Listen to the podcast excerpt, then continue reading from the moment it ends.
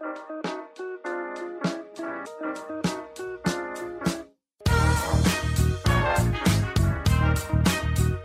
weg? Weg. Weg, weg. Weg, weg. Der Kellner kommt, sagt Hallo, äh, ich kann meine Bestellung aufgeben, er spuckt mir nicht ins Essen. Also es ist okay, drei Sterne. Der Sucher ist der Hammer. Ich, ich wusste nicht, ich nicht gedacht, dass man das Ding arg viel besser machen könnte.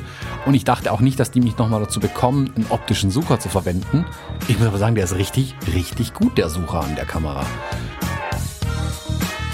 Du hängst nicht in der Vergangenheit der Fotografie, sondern du machst weiter nach vorne die Bilder. Das finde ich ist ein großer Unterschied, gerade in der Reportage. Du musst dir keine, keine großen Sorgen mehr um das, was passiert ist, machen und kannst nach vorne denken. Hallo und herzlich willkommen, wir sind die Fotologen. Mein Name ist Thomas Jones und in Rating grüße ich den Falk Frasser. Hallo Falk. Hello, Mr. Jones. Guten Morgen, Herr Falk. Willkommen in Episode 135 dieses Podcasts. Krasser Scheiß. Äh, krasser Scheiß, eine sinngebende Zahl, die auch gleich nochmal vorkommen wird, über die ich dann ähm, nochmal ähm, mit dir sprechen möchte. Ich habe aber erst noch einen kleinen Nachtrag zur letzten Episode. Ich habe nicht einen ganz, ganz wichtigen Punkt tatsächlich vergessen ähm, bezüglich Südafrika. Du hattest auch keine Zeit. Das kann ja, ich, hatte keine Zeit, in zwei Stunden irgendwas dazu, davon zu erzählen. ähm, den hatte ich mir aber über meine Notizen ganz oben über alles andere eigentlich drüber geschrieben. Ich weiß auch nicht so genau, wie ich das hingekriegt habe, das dann doch zu vergessen. Das Ding, was für mich aus Südafrika am allermeisten hängen geblieben ist, wie unfassbar freundlich die Leute sind, äh, allen voran die Leute im Service, in der Gastronomie oder in den Läden oder sonst irgendwo, aber gerade in den Restaurants zum Beispiel, mhm. unfassbar guter Service. Und ich glaube nicht, dass die besonders viel Geld verdienen. Ähm, die leben vermutlich auch hauptsächlich vom Trinkgeld runter und das habe ich wirklich reichlich da unten liegen lassen, ähm, weil der Service unfassbar gut war. Also in den USA sagt man auch schon mal, dass da der Service wesentlich besser ist als in Deutschland. Da gehört zugegebenermaßen meistens auch nicht viel dazu, um das besser zu machen wie hier in Deutschland. Mhm. Aber ähm, ich weiß gestern Abend auf einem Vorgespräch mit einem Brautpaar, hab, ähm, wir haben Tee bestellt dann kam mein Tee und meine Tasse. Dann kam bei dem äh, Pärchen nur die Tassen. Und 15 Minuten später dann der Tee. Ähm, nachdem es aufgefallen ist, dass sie ihn vergessen hatten. Ohne Entschuldigung haben sie ihn dann 15 Minuten später gebracht. Und dann sind wir zwei Stunden da gesessen, ohne dass jemand gefragt hätte, ob wir noch mal was trinken möchten. Äh, es gab noch ein anderer Tisch in dem Laden da und zwei Servicekräfte. Situation Deutschland. In Südafrika kommt sofort jemand angerannt ähm, wenn du ins Restaurant, also es ist wie in den USA, du kommst rein und du wirst quasi einem Tisch zugewiesen oder darfst dir einen aussuchen oder wie auch immer, aber es kommt jemand, begrüßt dich, das macht schon mal ganz viel aus, ich, ähm, bringt dich zu deinem Tisch, gibt dir gleich eine Karte und dann ist es wirklich so, und das finde ich das Faszinierende, die eiern dann nicht rum. Ähm, wenn jemand sieht, dass du fertig bist oder dass du bestellen möchtest, dass du irgendwas möchtest, kommt irgendjemand zu dir hergelaufen, auch wenn es nicht sein Tisch ist. Also es ist nicht so diese, mhm. das ist nicht mein Tisch, da gehe ich nicht, oder müsste bei meinem Kollegen bestellen, wie es bei uns in Deutschland ja immer gleich läuft. Da kommt jemand, nimmt die Bestellung auf und auch dann nicht dieses passiv-aggressive, ich sag's meinem Kollegen oder meiner Kollegin, sondern ist erledigt. Ich habe Ihren Wunsch angenommen. Super, schön, dass Sie hier sind. Ähm, und so geht es durch die Bank weg. Alles wirklich hervorragend. Nach ein paar Minuten kommt jemand, fragt dich, ob dein Essen okay ist, ob du nochmal was möchtest, bringt dir auch gerne nochmal die Karte für ein Dessert, wie auch immer. Wirklich unfassbar gut. Das wollte ich einfach nochmal festhalten, weil das hat uns drei Wochen lang da unten wirklich, wirklich begeistert. Voll gut, das zu hören, was auch so ein bisschen Ergänzung ist zu dem persönlichen Kontakt zu den Leuten und so, Komma. Aber ich möchte eine Lanze brechen für den deutschen Service, weil wie habe ich mit Steffen neulich gehabt? In den, oh je, jetzt bringe ich die Prozentzahlen durcheinander. In dem weit überwiegenden Teil der Interaktion bestimmt nicht die Handlung, also das, was passiert, ähm, das weitere Vorgehen oder das weitere Erleben, sondern das, wie du auf die Handlung reagierst. So, das, das hatten wir vor ein paar Wochen im, in der im Mindclass Podcast. Mm, und ich muss feststellen, dass wir Deutschen, um mal kurz in die Kundenecke zu gehen, dazu neigen, wenn wir sowas gehört haben, wie du es gerade gesagt hast, oder sowas erlebt haben, wie du es gerade gesagt hast, gleich erstmal allen Service für Scheiße zu beschreiben, zu befinden und dann auch überall so zu beschreiben und dann so einen Deckel drauf zu machen. Servicewüste Deutschland. Das ist so ein Ding, was sich halt auch bedingt in Deutschland. Ne? Also es gibt sicherlich ähm, Gäste, wo ich sagen muss, okay, 100% selber schuld. so.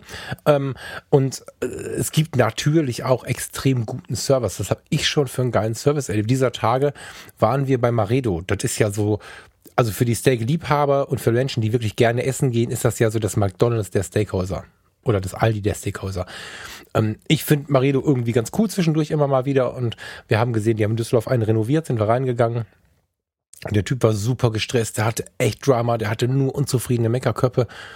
Und der war aber super bemüht. Und wir haben äh, uns dem angenommen und haben gesagt, mach mal ganz entspannt, wenn die alle rumstressen, bei uns ist alle Zeit der Welt, wenn alles dazu leicht kommt, ist alles cool so. Und dann ähm, hat er sich nachher dafür überschwänglich bedankt. Wir bekamen noch ein Getränk umsonst und keine Ahnung. Und wenn ich erlebe, wie manche Menschen mit dem Service umgehen, ja, das muss ich jetzt einfach nochmal sagen. Ich weiß genau, was du meinst. Es gibt diese Menschen, äh, in allen Bereichen in Deutschland, die glauben, ihr Job sei unkündbar und sie könnten rumkacken wie die Doofen. Gibt es, aber es ist nicht die überwiegende Zahl. So. Naja, ähm, aber du, sagst, du hast jetzt gerade auch gesagt, dass es in dem Maredo gut war. Und gesagt, wenn ich sehe, dass jemand Stress hat, habe ich auch gar kein Problem damit. Also wenn ein Kellner auch zu mir mhm. herkommt und sagt, hey, euer Essen, das kürzlich erlebt, auch hier in Deutschland im Restaurant, das war rammelvoll, dass sie die Leute noch nicht äh, vertikal gestapelt haben, war echt alles. Da war mhm. Das Servicepersonal war völlig am Rotieren. Trotzdem ging der Chef rum, hat nochmal mit Gästen gesprochen währenddessen. Und das Servicepersonal kam sofort her und hat bei der Getränk Getränkebestellung bei uns gesagt, hey, heute ist super voll, es kann sein, dass das Essen, Essen ein bisschen länger dauert nachher, bis es aus der Küche mhm. kommt. Da kam jetzt gerade eine große Gruppe und so, hey, überhaupt kein Ding. Alles super, sehen wir ja. Essen kam ganz normal, pünktlich, in einem völlig normalen Zeitrahmen. Alles super. Das ist guter Service. Das Pro mhm. Mein Problem ist, dass es nicht Standard ist bei uns sondern das ist eher, mhm. wir, wenn wir herausragenden Service erleben in Deutschland, zumindest mein Eindruck hier unten auch irgendwie, keine Ahnung, auch wenn ich irgendwo anders unterwegs bin, im Großen und Ganzen ist der Service okay. Der Kellner kommt, sagt Hallo, äh, ich kann meine Bestellung aufgeben, er spuckt mir nicht ins Essen. Also es ist okay, drei Sterne. Aber wirklich herausragender Service bewerten wir ähm, extra. Also wir sagen, oh, gestern habe ich richtig guten Service gehabt. In Südafrika ist der Punkt, wir hatten nicht ein einziges Mal Service, der nur vier Sterne war, das war immer fünf Sterne. Das, also, das ist der Unterschied. Das ist egal in welchem Restaurant, egal wie wenig los war, egal wie viel los war, ob du der erste, der letzte Gast warst, ob du was anderes wolltest, ähm, völlig egal. Die sind auch auf jeden Wunsch eingegangen. Also was hm. zum Beispiel. Jetzt, ja, gut, da musst du hier viel Geld für bezahlen. Ne? Also dieses viel, was du gerade beschreibst, das kriegst du hier teilweise so in der Sterneküche irgendwie, wo du wirklich dann 100, 200 oder mehr Euro für einen Abend mit zwei Personen los bist. Da kriegst du es dann so, wie du es gerade beschreibst. Das stimmt. Oft. Ja, ja. genau. Aber, das, äh, ja. und, aber das sehe ich eben als Standard an. Also so wie ich, also ich habe ja auch Kundenkontakt und ich versuche den Service zu bieten, den ich auch erwarte, wie er mir geboten werden soll, in allen mhm. anderen Bereichen. Und das ist eben da ich einfach mir, nicht der Fall. Ja, ein Lifehack also, habe ich dazu. Du, du, hast recht. Und ähm, ich glaube, ich, Schrägstrich, wir gehören zu den unkompliziertesten Gästen für den motivierten, bemühten Kellner. Mhm. Kellner, Servicekraft, was auch immer. Für den, der keinen Bock hat, sind wir wahrscheinlich die Hölle, weil ich mir angewöhnt habe, auf eine charmant nette Art und Weise, wenn ich merke, da kommt einer, der knallt mir die Karten hin, der hat keinen Bock auf mich, der guckt irgendwie im Raum rum, während der meine Bestellung aufnimmt, als wenn da irgendwo die, die, die, die wörtliche Abhandlung des Ganzen steht, was ich gerade erzähle, als wenn es irgendwo einen Übersetzermonitor gibt oder so, guckt im Raum rum und äh, äh, äh, macht irgendwelche Striche auf seine Liste, geht weg, ohne Danke, ohne alles. Da gehe ich inzwischen hinterher und frage ihn, Entschuldigung, haben wir was falsch gemacht? Ich, ich würde Ihnen nicht zu nahe treten. Sie sind so unhöflich und so unmotiviert. Liegt es an irgendwas? Dann habe ich zwei Möglichkeiten. Der geht schon so passiert zu seiner Kollegin und sagt, den Tisch machst du, das sind Idioten. Die ist dann aber meistens cool. Oder der guckt mich völlig entgeistert an, entschuldigt sich sofort oder kommt nach fünf Minuten mit Entschuldigung und sagt, ey, sorry, habe ich gar nicht gemerkt, mir ging's gerade kacke, keine Ahnung was. Und dann ist der Abend geil. Also ich habe noch nicht erlebt, dass jemand so weitergemacht hat. Entweder er hat gesagt, was ein Arschloch, ist gegangen und hat mir wen anders geschickt. Auch cool. Ist mein Ziel auch erreicht. Ähm, oder er hat wirklich bemerkt, oh krass, äh, das wollte ich jetzt so nicht. Und dann ist es auch geil. Also, das ist wirklich mal was, was man mal ausprobieren kann. Nicht überheblich, das, da geht's da hinten los, ne? Nicht jetzt hier, oh, hör mal, ich bin der, der bezahlt. Scheiße, nein. Sondern wirklich so eine, kann ich irgendwas tun, dass das hier besser wird? Und den meisten ist das dann peinlich und dann kriegst du den Überservice. So. Muss man versuchen. Ja, ist nicht so meine Art. Also, wie gesagt, ich bin ja immer auch äh, scheißfreundlich bis zum geht nicht mehr. Ähm, also als Kunde. Das, ähm, ja, ja. Und auch wenn jemand der Service halt nicht freundlich ist, ich bleib völlig freundlich, sachlich, äh, lass mir auch nichts anmerken, aber da, ich bin auch schon aufgestanden in Restaurants und einfach gegangen. Also das ist ja wenn, freundlich. Ich kann genau, den nicht an. Nee, nee, nee, nee, ich, mein, also ich, ich kommentiere das dann auch nicht. Also ich habe dann schon äh, die eine oder andere Bewertung hinterher hinterlassen oder auch mal mit dem Chef gesprochen, wenn das Personal völlig unverschämt war. Ähm, aber wie gesagt, das ist ja, das sind Ausnahmen wiederum. Also so negativ ist es normalerweise auch nicht. Aber der, rein der Servicegedanke, also Freundlichkeit, das ist natürlich eigentlich ein Muss, aber auch der Servicegedanke bei denen war extrem hoch. Wir hatten zum Beispiel, ich meine, ich hatte irgendein Frühstück bestellt, ähm, wo eigentlich, also irgendwie Omelette, bla, Kram, Gedöns, irgendwas, ähm, wo Speck dabei war. Dann habe ich gesagt, ja, hier ohne Speck. Meinte oh, okay, kein Problem. Ob ich denn vielleicht was anderes dazu äh, wollen würde. Sie können ein paar Avocados aufschneiden ähm, oder ein paar Pilze anbraten dazu. Ich nehme die Pilze, danke gern. Also ungefragt. Weißt du, was ich meine? Mhm. Und das ist der Punkt, also dieses proaktiv guten Service bieten. Dafür zu sorgen, dass deine Kundschaft eine super gute Zeit an sich richtig wohl fühlt bei dir. Und ja. das ist eben bei denen Standard. Und wie gesagt, es gibt vielleicht Ausreißer auch mal nach unten da. In der Sterneküche kann ich mir gar nicht vorstellen, wie es bei denen noch besser werden soll. Ähm, bei uns ist der Standard halt leider weiter unten. Und das finde ich schade stimmt, dann ja. irgendwie. Aber wie gesagt, deswegen wollte ich es nochmal anmerken. Ähm, da runtergehen äh, und vielen Restaurants essen, das macht wirklich Spaß. ja, voll gut. Jetzt muss ich auch hin. jetzt macht es doch ich Spaß. Woche gesagt habe, oh, ich weiß noch nicht. Ja, jetzt will ich auch dahin. Ja. Ähm, ja, Thomas, bist du in Weihnachtsstimmung? In drei, vier, was Tagen ist Weihnachten? Ähm, naja, nachdem ich ja hier angekommen bin und noch Sonnenbrand überall hatte, ähm, genau, und mich jetzt nur darüber ärgere, dass es hier ständig dunkel ist, bin ich nicht so wirklich in Weihnachtsstimmung. Aber das ist auch schwierig irgendwie. Ich meine, ah, wenn du jetzt nicht irgendwie draußen bist und mit Kindern zu tun hast, oder ich meine, bei mir in der Stadt hier stehen zwar ein paar so komische Deko-Artikel rum. Ähm, das nimmt mich jetzt aber alles nicht so mit. Aber das, ich glaube, die Frage haben wir schon das dritte Mal im Podcast jedes Jahr mhm. irgendwie. Ist nicht meine Zeit, also haut mich nicht weg, aber nö, nö. ja. Bei dir so? Kann ich verstehen. Und bei dir so. Pff, ist ähnlich. Ich habe in Teilen der Familie, das habe ich glaube ich schon irgendwie erzählt, ich weiß jetzt leider nicht mehr in welchem der drei Podcasts. Ähm, ich habe ich hab das, ich habe mich geschenkemäßig ausgesetzt dieses Jahr. Äh, ist nicht so, als dass ich nicht gerne beschenkt werde oder gerne schenke. Ich liebe das. Ich finde beides wunderschön. Aber es ist ein gewisses Druckgefüge aufgekommen. Ähm, in einem Teil der Familie, wo dann so viel geplant wurde und der hat das und der hat das, jetzt musst du das machen, wo ich irgendwie dachte, nee, Moment, also das ist nicht meine Art und Weise, wie ich Menschen beschenken möchte. Äh, ich bin dieses Jahr mal raus und versuche das jetzt mal, zumindest äh, in diesem abgesprochenen Teil habe ich das halt geäußert. Das war nicht so richtig auf Begeisterung äh, gestoßen, so, aber ich habe das jetzt durchgezogen, äh, versucht das mit sehr viel Achtsamkeit und Höflichkeit zu vermitteln. Ich glaube, das hat funktioniert und äh, werde dann den Heiligen Abend im Kreise der Familie verbringen, äh, ohne Geschenke. So, wir haben dieses Jahr nur den Heiligen Abend zu Hause, dann sind wir unterwegs und ähm, ich bin mal gespannt, was das damit macht, weil ich finde, ähm, mal weg von, von Besinnung und, und sich zurückerinnern und all diesen Dingen, finde ich es schon geil, wenn man dann mal wieder mit allen Leuten so zusammensitzt. Besonders weil wir jetzt äh, dieses Jahr so ein bisschen erwirkt haben, indem wir einfach ohne eine andere Möglichkeit zu geben, dass wir uns alle am Heiligen Abend sehen, weil wir haben halt gesagt, wir sind äh, am 25. weg und wenn ihr Bock habt, uns zu sehen, haben wir am Heiligen Abend Zeit. Also wir waren da relativ krass und das hat aber sehr, sehr gut funktioniert und da freue ich mich drauf. Allerdings gucke ich denen zu. Also ich bekomme nichts und ich schenke auch nichts. Mhm, und da bin ich sehr, sehr, sehr gespannt. Wir haben das ähnlich gemacht. Wir haben dieses Jahr auch bei uns die Familie zum Essen angeladen, Heiligabend. Ähm, wir haben es aber auch so gemacht, also von vornherein hier keine Geschenke, außer für die Kids, die freuen sich, da ist es okay, aber so viele Kinder sind es da gar nicht.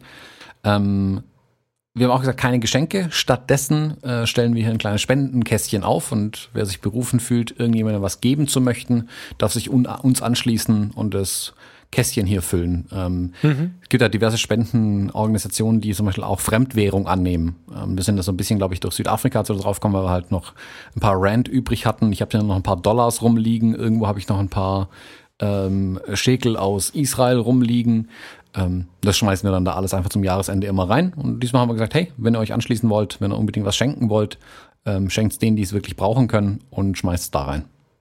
Voll gut. Wisst ihr schon, an wen das geht? Äh, bis jetzt noch bei Brot für die Welt, aber keine Ahnung, kann auch sein, dass es noch irgendwo anders hingeben, aber das ist so okay. unsere erste Wahl jetzt gewesen. Okay, voll gut. Brot statt ja. Weihnachten und Brot statt Böller. Ich finde, Weihnachten ist halt, ich freue mich da schon drauf. Ich bin ein bisschen gespannt, weil wir werden vor Weihnachten Ähm, also jetzt auf die letzten vier Tage, wir haben es nicht geschafft, wir werden es jetzt auch nicht mehr schaffen, jetzt irgendwie einen Weihnachtsmarkt nach dem anderen zu besuchen oder sonst irgendwelche Aktionen zu machen, die in der Tiefe, hatten wir eigentlich vor, uns mal wieder nach Weihnachten, äh, nach Weihnachten bringen, ist auch komisch, ne? Du weißt, was ich meine. Aber da wir am 25. nach Hamburg fahren und dort die Weihnachtsmärkte bis Anfang Januar offen haben, kann das sein, dass wir quasi äh, Post-Xmas erleben. Mal gucken. Also, das, das kann sein. Aber da werden wir dann mit absoluter Ruhe für uns sein und der erste und der zweite Weihnachtsfeiertag ähm, zu zweit allein in Hamburg, Lost in Hamburg, ist natürlich äh, was, wo alle bei ihren Familien sitzen und so. Und äh, da werden wir sehr auf uns beide fixiert sein. Und ähm, da bin ich gespannt, wie das wird. Da, so gespannt muss ich da nicht sein, weil ich weiß, was das für eine Zeit wird, für eine ruhige, tolle Zeit wird. Und da freue ich mich drauf, so rum. Ja. Mhm. Ja, klingt gut. Also finde ich spannend, mal in einer, in Anführungszeichen, fremden Stadt zu sein, also wo man halt nicht zu Hause ist, ähm, über die Weihnachtsfeiertage, wo vermutlich sonst kein Mensch unterwegs sein wird. Wobei ich mir nicht vorstellen kann, dass Hamburg dann äh, komplett leere Straßen sein wird. Ich denke, da werden noch genug unterwegs nee, sein. es gibt ja genug Leute, die, die kein Weihnachten feiern. Ich habe schon geguckt, also man kann relativ viel machen. Wir haben am zweiten Weihnachtsfeiertag, am zweiten? Ja, haben wir zum Beispiel äh, morgens Besuch der Deichtorhallen geplant, also ähm, die, die, die, das Zentrum der Fotografie und ähm, haben am Abend irgendwie ein syrisches, wei weihnachtliches, syrisches, nee, ein syrisches Weihnachtsmenü, so heißt das. Mein Gott, nochmal. In so einem ganz coolen Restaurant irgendwie. Also es ist schon, man kann schon was machen, aber es ist halt wahrscheinlich jetzt nicht so klassisch äh, alles offen, was man so haben, was man so kennt. Also es wird schon ruhiger werden da. So ruhig wird es bei Hamburg selten geben, denke ich. Mhm. Cool. Ähm, das syrische Ding, das ist in einem, in einem Restaurant oder seid ihr dabei bei irgendwie Leuten, die ihr kennt? Nee, nee, das ist im Restaurant. Mhm, das okay. Es gibt das Mazza oder so am Rande der Schanze. Das ist ein äh, ganz gutes Hotel mit einem recht edlen Restaurant und das äh, wurde mir empfohlen und ich dachte, ah, wollen wir das jetzt? Weil es dann auch irgendwie ein bisschen so bessere Küche ist und ich dachte irgendwie so, ah, irgendwie da wäre Leger dann doch ganz geil. Und dann habe ich aber gehört, was die für ein Konzept haben und äh, syrischer Koch, syrische Inhaber und so und das fand ich jetzt so geil, dass wir gesagt haben, okay, nee, das machen wir. Mhm. Na cool, ja. klingt spannend. Muss mir auf jeden Fall erzählen, das interessiert mich, weil also ich habe ja, wie gesagt, in Südafrika jetzt mal syrisch angehauchtes Essen gehabt und das fand ich eigentlich echt ganz geil. Muss jetzt auch mal mhm. gucken, ob ich hier irgendwo in Stuttgart oder sowas finde.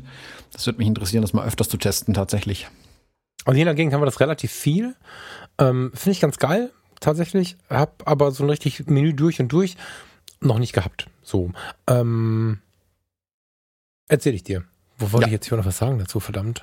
Ach so, das ist am Rande von der, von der Sternschanze, also von der Schanze, vom Schanzenviertel. Und da ist ja die rote Flora, dieses linksradikale Zentrum und äh, Multikulti satt. Also es gibt, ähm, es gibt so einen so einen Guide, der einen durchs Schanzenviertel führt und auch kulinarisch durchführt. Und da hast du irgendwie neun Länder irgendwie in zwei Stunden, wo du immer ein Hab zu essen kriegst und immer was zu trinken kriegst und hier ein Tee und da ein Tee und dabei erklärt er so ein bisschen die Geschichte vom Schanzenviertel und bringt uns so ein bisschen mit in die alternative Szene und so. Da überlege ich noch, ob wir den äh, noch bemühen sollen, weil das klingt extrem gut. So, und da sind halt, da hast du halt alles an Nationen am Start, so. Ja, mhm. ja voll gut. Klingt spannend auf jeden Fall. Aber, ich habe es ja eingangs, eingangs schon erwähnt, wir haben die 135 äh, und ich habe vor gefühlten halben Jahr mitbekommen, dass du eins deiner Objektive verkaufen möchtest und ein neues anschaffen möchtest. Oder was heißt neues? Ein anderes anschaffen möchtest. Ähm, magst du uns da mal mit reinnehmen? Ähm, ich habe also ich habe im Moment das Problem, den ganzen Dezember schon äh, und wahrscheinlich noch den halben Januar. Na, also mal gucken, dass ich die ganze Zeit was erzählen will, was ich nicht erzählen kann, weil ich Projekte angefangen habe, bla. So.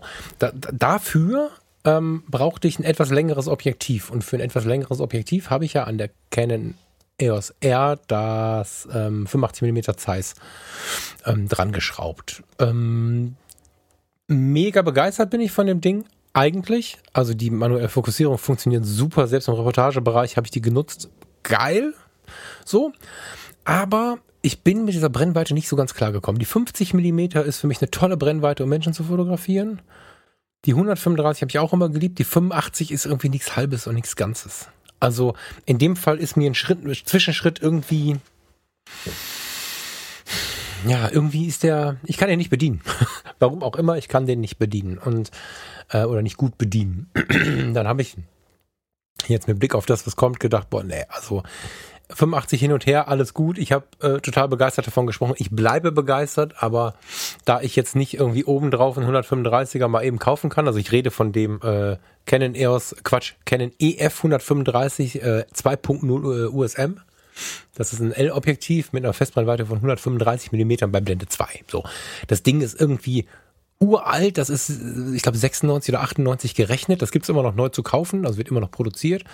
Ähm, und hieß lange Lord of the Rings, weil es sehr, sehr lange das schärfste Canon-Objektiv war, bis vor kurzem.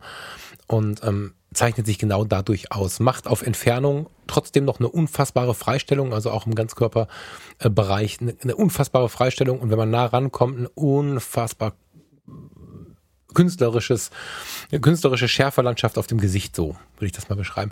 Ich habe es geliebt. Ich habe hier im Podcast, glaube ich, schon 300 Mal davon geschwärmt. Du hast mich damit fotografieren sehen, wenn wir zusammen was gemacht haben. Ich habe das geliebt und dann habe ich jetzt irgendwie gemerkt, nee, das ist eine alte Liebe, das brauche ich wieder.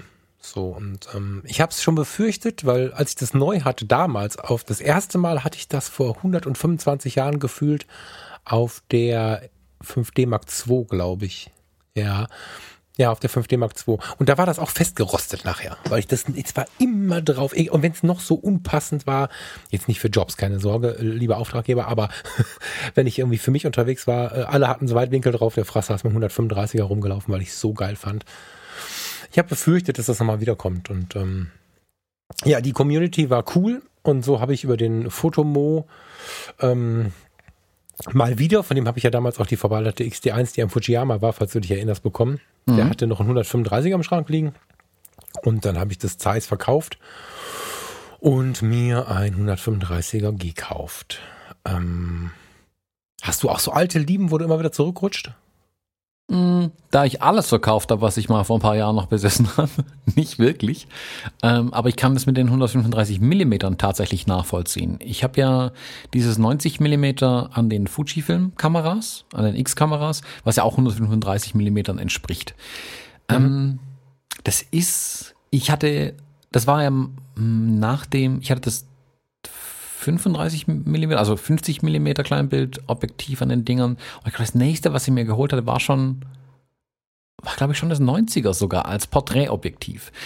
Das war mir dann zu nah dran, zu lang. Also ich musste einfach zu weit von den Leuten weglaufen, um, sie, äh, um auch ein bisschen Oberkörper und so reinzukriegen. Und ich wollte eigentlich mhm. gerne näher dran sein, warum ich dann auf diesen 85 gelandet bin und die letzten Jahre eigentlich fast ausschließlich Porträts auch mit 85 Millimeter fotografiert habe.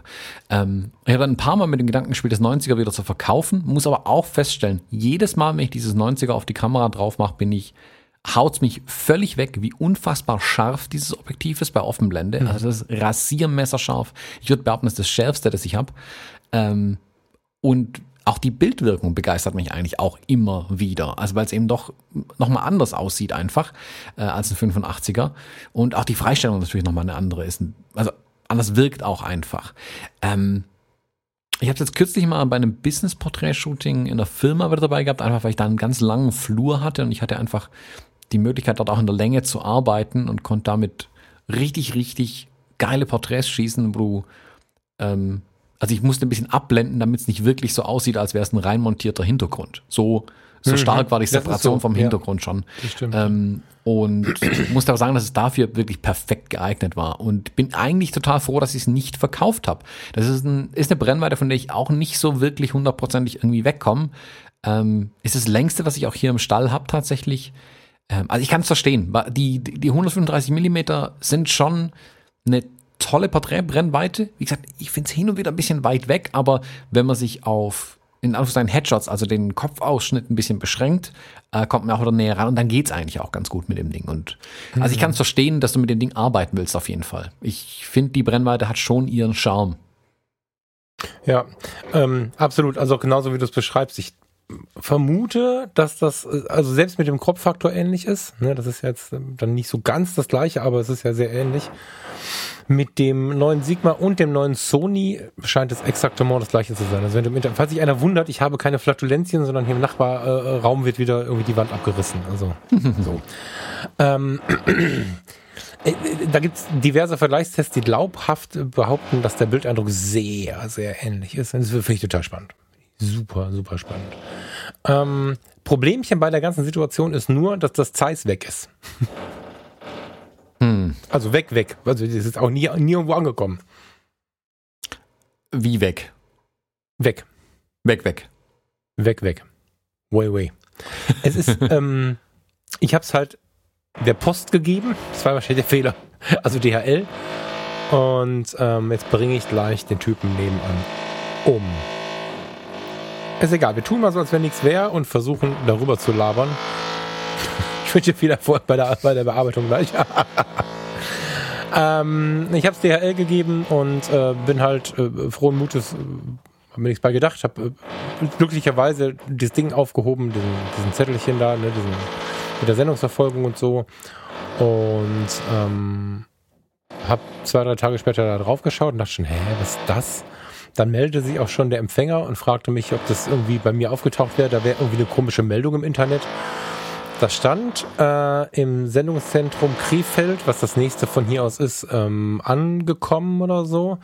Eine Minute später für den Weitertransport vorbereitet. Eine Minute später das äh, Paket wurde per vereinfachter Firmenzustellung dem äh, Empfänger übergeben. In Krefeld. Und ich denke, hä, das muss dann nach Brandenburg. Dann haben wir da versucht, irgendwie zu telefonieren von beiden Seiten. Gesprochen haben wir mit uns nur begrenzt. Irgendwann kam raus, irgendeine Firma hat das bekommen, weil es äh, irgendwie ein neues Produkt bei, bei, bei DHL gibt, ähm, dass du halt die Sachen nicht mehr zugeliefert bekommst. Das ist halt deutlich billiger, wenn du jetzt Firma X bist, also Firma Thomas Jones Fotografie verkauft jetzt ähm, Unterhosen mit kleinen Kameras drauf und du verkaufst die Männergröße 5, 6 und 7 für den Kenner L, XL und nee, L, XL, XXL, ist ja völlig egal. So, also deine Fotounterhosen werden jetzt verschickt und die Hörer sagen, äh, die Kunden sagen, ja, das ist jetzt aber irgendwie zu groß, zu klein, gefällt mir nicht, falsche Farbe, blöde Kameramarke, was auch immer, schicken dir das zurück. Da musst du, weil ja tausend Hosen zurückkommen, nicht irgendwie darauf warten, dass die Post dir die bringt und das teuer bezahlen, sondern du kannst mit deinem LKW einmal die Woche kommen und die Hosen selber einladen im Paketzentrum. Das ist die vereinfachte Firmenzustellung. Also mhm. haben sie mit, irgend, mit irgendeinem riesigen Schub Paketen mein Objektiv mit ausgeschoben. So, in Krefeld. Dann habe ich einen Nachsucheantrag gestellt. Tino, also der Empfänger, einer der entspanntesten Menschen, die ich in den letzten Jahren kennengelernt habe. Über dieses Theater freunden wir uns gerade miteinander an, ist total süß. ähm, ja, und äh, äh dann habe ich so einen Suchauftrag gestellt. Du musst ja dann offiziell quasi das Ding als, als, als, als äh, verschollen melden und dann musst du Quittungen einreichen und so weiter. Ich musste im Fotoladen mir nochmal die Quittung nachdrucken, weil die habe ich ja dem Käufer mit in das Paket gelegt. Also da gehört sie ja hin, wie ich finde. DHL sagt aber ohne Originalquittung keine äh, Auszahlung des Wertes. Gottes ja, Willen. Ja, also, also muss ich zum Fotoladen, habe mir das nochmal ausdrucken lassen. So habe das alles hochgeladen und dann kommt die Mail, dass in äh, zwei bis fünf Wochen dann eine Antwort kommt. So, was? so, ähm, jetzt habe ich Idiot aber das Objektiv für 700 Euro nicht zusatzversichert. Das heißt, versichert ist es eh nur auf die üblichen 500 Euro. Mhm. Das heißt, wenn das jetzt weg ist, habe ich 200 Euro minus gemacht, weil ich werde ja nicht von irgendjemandem, der nichts erhalten hat. Also, das kann man, also ich glaube, das geht irgendwie, aber das will ich nicht. Das, die Diskussion gibt es nicht, natürlich ist mein Problem. So. Ähm, jetzt läuft dieser Suchauftrag. Jetzt meldet sich am 7. glaube ich, der liebe Tino. Soll ich mal kurz warten, bis dass dieser Mensch da drüben irgendwie Warte. Da ist das runtergefallen. Perfekt. Ähm, jetzt war, jetzt hat der liebe Tino sich am, am, am 7. glaube ich, nochmal gemeldet. Sieb, 7. Am 7. Das ist Wochen her schon wieder. Und sagt, ja, hör mal, da hat sich was geändert habe ich da reingeguckt. Dann äh, war irgendwie äh, äh, Sendung wurde von irgendwann abgeholt und zum Zielpaketzentrum befördert, ist dann irgendwann im Zielpaketzentrum in Brandenburg angekommen, wurde eine Minute später zum Weitertransport vorbereitet, um dann eine Minute später per vereinfachter Firmenzustellung an den Empfänger übergeben zu werden. In Brandenburg diesmal habe ich da angerufen, da fragt der Typ mich, in welcher Abteilung sitzen Sie denn? Ich sag, was zum Geier für eine Abteilung meinen Sie? Ja, bei Zalando. Ich sag, was habe ich denn jetzt mit Zalando zu tun? Ach so, ist das keine Retoure von Zalando? Da ist es nämlich hingegangen. Also das Objektiv liegt jetzt gerade zwischen, äh, weiß nicht wie viel Paaren Schuhen bei Zalando. Jetzt hat mich schon der erste bekloppt gemacht, indem er mir erklärt hat, dass bei Zalando Retouren nicht mehr bearbeitet, sondern weggeschmissen werden. Ja. jetzt, jetzt warten wir auf die Dinge, die da kommen. Ich habe dann bei, bei, der, bei DHL nochmal angerufen. Ich habe guten Tag. ich habe hier unter der und der Paketnummer einen Nachsenderauftrag und einen Nachforschungsauftrag liegen. Und jetzt hat sich während des Nachforschungsauftrags der Sendungsstatus nochmal verändert und jetzt nach Ausgabe ihres lieben Kollegen, äh, nach Auskunft ihres lieben Kollegen liegt mein Paket jetzt bei Zalando, können wir das denn dem Team, was gerade mein Paket sucht, mitteilen? Sagt er, nee. Ich sag, warum nicht? Ja, weil wir ja keinen Nachforschungsauftrag für einen Nachforschungsauftrag anlegen können. Es kann immer einer angelegt werden, der wird abgearbeitet und dann kann man den nächsten anlegen. Ich sage, ja, aber dann können Sie doch bitte in der Abteilung anrufen, nehmen Sie die Nummer, schreiben Sie dir eine Mail, was auch immer. Nee, nee, da ist absichtlich eine Kommunikationsmauer drin. Es gibt keine Kommunikationswege, ähm, damit es da nicht so viel Durcheinander gibt. Ähm, wenn das in drei bis vier Wochen beendet wird und die dann quasi die Suche einstellen, dann kann ich äh, Einspruch quasi einlegen und sagen, guck doch mal bei Zalando. Gottes Willen. Äh, was? Also ich habe mich jetzt, äh, muss ich zugeben, äh, äh, nicht irgendwie äh, dazu verleiten lassen, zu irgendwelchen Leuten irgendwo in die Zentralen zu fahren und da rumzupübbeln oder so. Das ist nicht mein Style, aber ich ähm, habe, glaube ich, ziemlich viel Überzeugungskraft und ich äh, komme da nicht weiter. Also wir können jetzt hoffen, dass irgendwann Anfang Januar dieses Paket auftaucht. Wo auch immer, aber ja. Ja gut, ich glaube, erschwerend kommt als ja vermutlich aber auch hinzu, dass vor Weihnachten natürlich das Paketaufkommen immens hoch ist einfach und da jeder mhm. völlig unter Feuer stehen wird gerade. Also ein Stück weit kann ich es verstehen, dass alles langsam ist jetzt im Moment. Ähm, ja. Was natürlich keine Entschuldigung dafür ist, dass das dumme Paket einfach weg ist.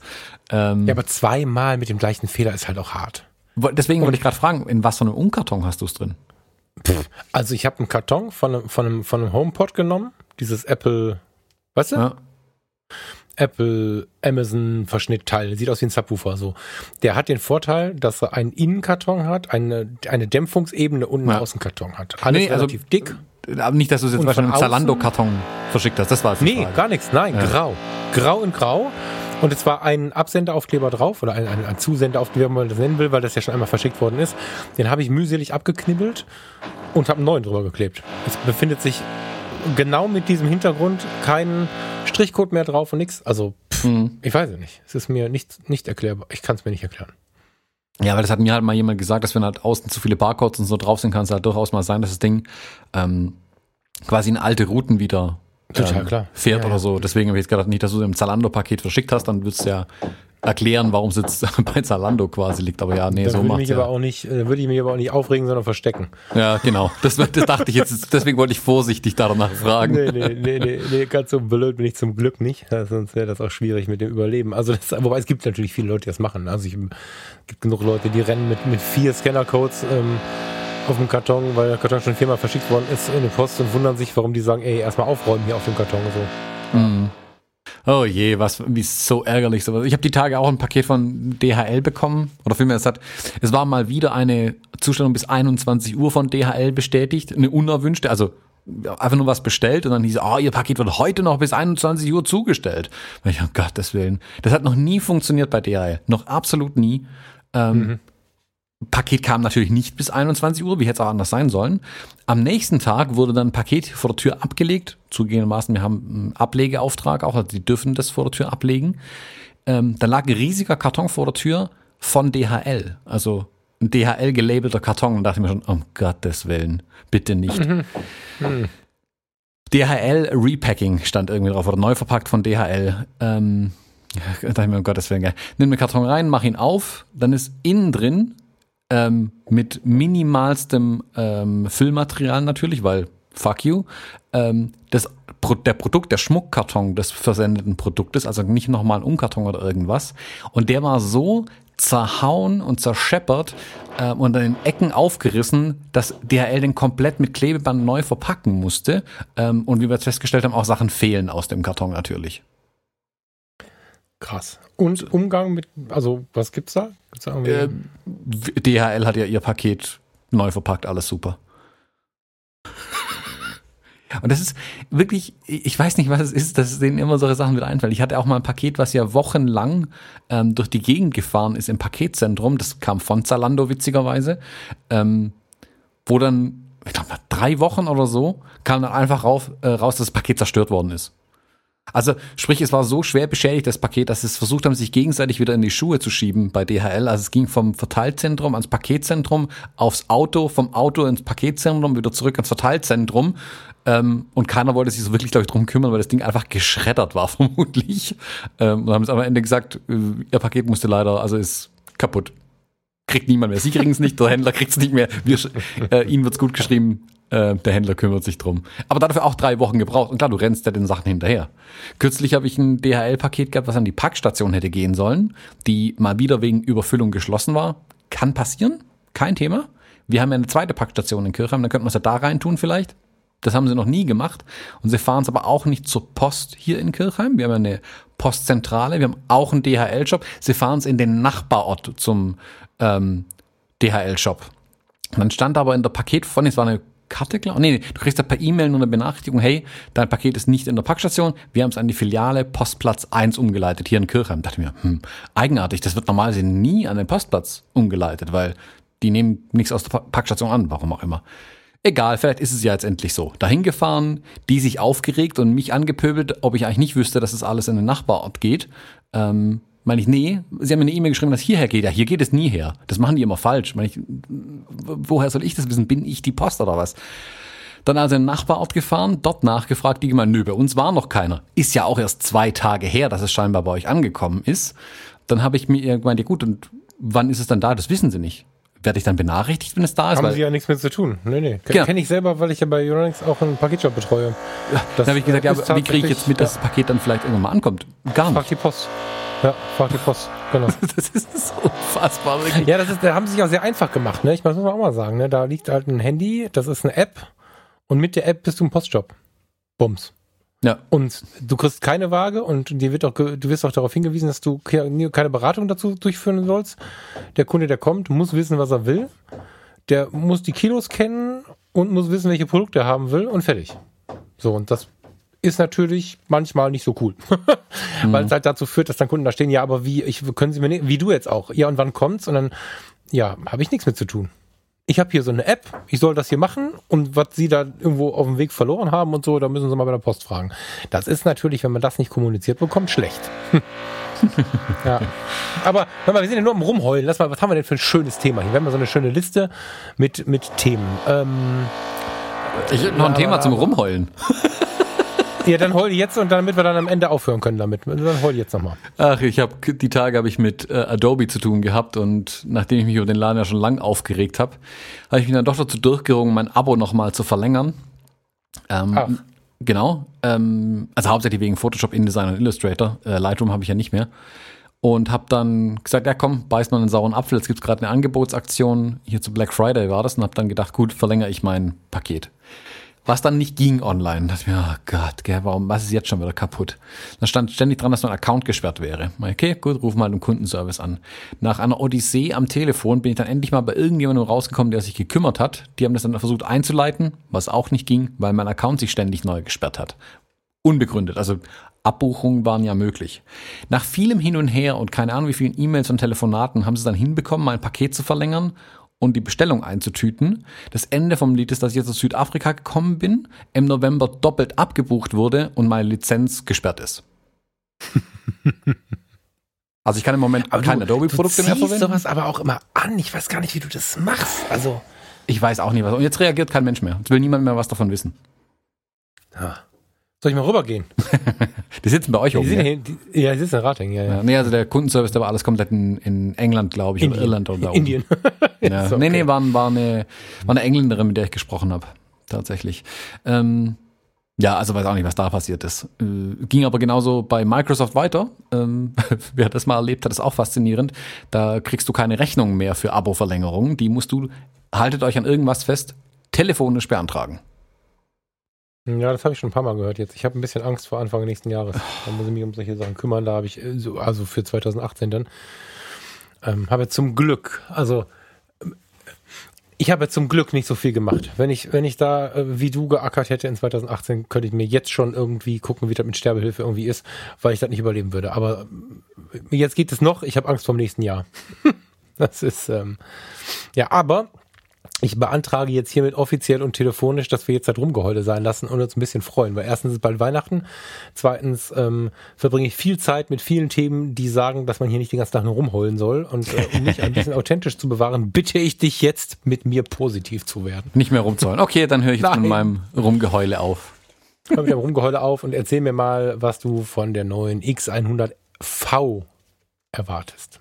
Ähm, da kann ich dir ein ganz tolles YouTube-Video empfehlen ähm, das ein Thomas Jones mal aufgenommen hat. ähm, ja, da kam jetzt das Gerücht die Tage rum, dass die X100V Anfang nächsten Jahres kommt. Man ist jetzt nicht so neu. Erwartet worden ist ja eher für Ende diesen Jahres, aber da kam jetzt die X Pro 3, was ich eigentlich auch eher dachte, dass nicht die die X100 vorher kommt, sondern erst die X Pro, die ist ja mehr als überfällig gewesen. Die kam jetzt ein Jahr mhm. nach der XT3. Bisher kam die X Pro immer vor der XT äh, in der gleichen, im gleichen Modelljahr in Anführungszeichen raus. Deswegen ähm, glaube ich ja, die X100V wird nächstes Jahr wohl kommen. Ich weiß gar nicht so sehr, ich meine, jetzt in Südafrika habe ich sie wieder ganz viel in der Hand gehabt in den Let der letzten die Woche. Hm. Ähm, die F, genau. Ähm, bei der V, hm, schwierig, nachdem ich jetzt die, ich habe jetzt die X Pro 3 ja mittlerweile. Ähm, nachdem ich die in der Hand habe, habe ich eine ein bisschen eine andere Meinung zur X100V oder wie auch immer, also der Nachfolger, wie auch immer dann heißen mag. Ähm, was die haben könnte, was die haben sollte, was die Features angeht. Also ich habe da ein YouTube-Video gemacht, falls jemand sehen will, mit zehn Wünschen, die ich an die nächste X100 hätte. Ähm, ich glaube tatsächlich, dass sie nicht so viele umsetzen, wie ich dachte. Ähm, ich habe da jetzt eher so ein paar Meinungen zur X Pro 3 im Moment schon. Also ich habe die Kamera jetzt seit zwei Tagen, das ist äh, noch überschaubar. Ähm, und bisher hat es nur geregnet. Ich konnte außer Lila noch nichts fotografieren hier in der Wohnung. Ähm, ja, ich weiß nicht so richtig, was ich von der X100V jetzt noch erwarten soll, nachdem die X Pro 3 ehrlich gesagt mich so aus den Socken gehauen hat, ähm, dass ich in Frage stelle, ob ich meine XT3, wenn sie aus der Reparatur zurückkommt, überhaupt noch mal in die Hand nehme. Die musst du doch alleine wegen der festen Brennweite, oder, oder wie meinst du das jetzt? Oder meinst du X Pro 3 und X100F und gut ist? Nö, also ich kaufe mir vielleicht eher noch mal eine zweite X Pro 3. Hm, also wenn es um, verstehe. Wenn es um eine zweite, also ich habe letztes Jahr habe ich ja mit der XT2 und X Pro 2 parallel fotografiert, wenn ich Hochzeiten gemacht habe. Dieses Jahr habe ich mhm. zwei, die XT2 und die XT3 gehabt, damit ich einfach in Anführungszeichen die gleiche Kamera hatte. Jetzt könnte ich nächstes Jahr wieder das durchziehen, dass ich die X Pro und die XT jeweils drei äh, hätte. Ich muss aber wirklich sagen, was ich bis jetzt mit der X Pro 3 fotografiert habe, hat mich so begeistert ähm, und mich so angezündet also, und inspiriert. Was, was, was fühlt sich da, also das klingt gerade wie, das fühlt sich geil an und nicht wie das Ergebnis. Also ich meine, die Bilder können ja nicht viel besser sein als, als, also wir sind nicht mehr in dem Bereich, wo so ein Kameratausch ein ganz anderes Bild baut, aber was begeistert dich daran so? Also äh, was dich, was mich, ich habe die, die ich habe jetzt im Moment die X Pro 2 und die 3 hier vor mir liegen. Die X Pro 2 ist von den Abmaßen eigentlich genau gleich. Ähm, Sie wirkt aber ein bisschen schlanker, habe ich festgestellt, oder äh, wie soll man sagen, athletischer, wenn du weißt, was ich mhm. meine. Also die wirkt so ein bisschen, als hätte sie äh, ein paar Gramm abgespeckt an unnötigen mhm. Stellen und wirkt so, wirkt sportlicher irgendwie. Mhm. Ähm, das ist aber nur so ein äußerer Eindruck natürlich. Was ich aber sagen muss, ist, der Sucher ist der Hammer also ich, ich, wusste nicht, ich nicht gedacht, dass man das Ding arg viel besser machen könnte. Und ich dachte auch nicht, dass die mich nochmal dazu bekommen, einen optischen Sucher zu verwenden. Ich muss aber sagen, der ist richtig, richtig gut, der Sucher an der Kamera. Ähm, Ah, das ist eine. Nee, die, aber ganz kurz zur Erklärung: Die X Pro 3 hat doch einen optischen Sucher und einen Bildschirm, oder? Also ich kann das so umschalten, oder wie war das? Genau, genau. Also du hast ähm, ja eine Rangefinder-Kamera, für die, die jetzt nicht ganz so firm sind mit den Sachen. Sprich, da ist ein kleines äh, Fenster an der linken Seite an der Kamera, wo man durchgucken kann. Und dann kann man vorne einen Hebel ziehen und dann hätte man äh, gleichzeitig, oder dann schaltet es quasi um auf einen elektronischen Sucher, der dann das komplette Bild innen füllt. Ähm, der elektronische Sucher ist der Hammer. Das war ja bisher so ein Nachteil an der X Pro Serie und an der X100, dass die Sucher, also die elektronischen Sucher im Hybridsucher, der beides kann, nicht so gut waren wie an der XT-Kamera.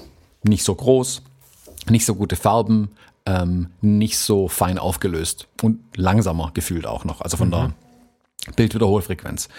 Der elektronische Sucher an der X Pro 3 ist mindestens so gut wie der an der XT3. Er hat definitiv mhm. einen höheren Farbumfang, also er stellt die Farben besser oder genauer dar.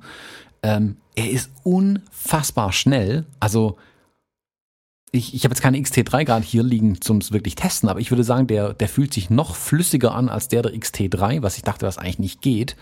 Ähm, und ja, feiner aufgelöst. Alles an dem ist es so, als wäre es kein Hybridsucher, sondern ein reiner elektronischer Sucher. Und wie gesagt, du kannst dann jederzeit am Hebel ziehen und auf den optischen Sucher gehen. Und bei dem optischen Sucher ist das Sichtfeld größer geworden, was ich erst als Nachteil erwartet habe, ähm, als ich es gelesen habe, wo ich dachte, ah, dann wird natürlich auch alles kleiner im Bild. Also logischerweise, je weiter die Brennweite ist, weiß ja jeder, dann ist das ist in der Bildmitte erstmal kleiner gefühlt.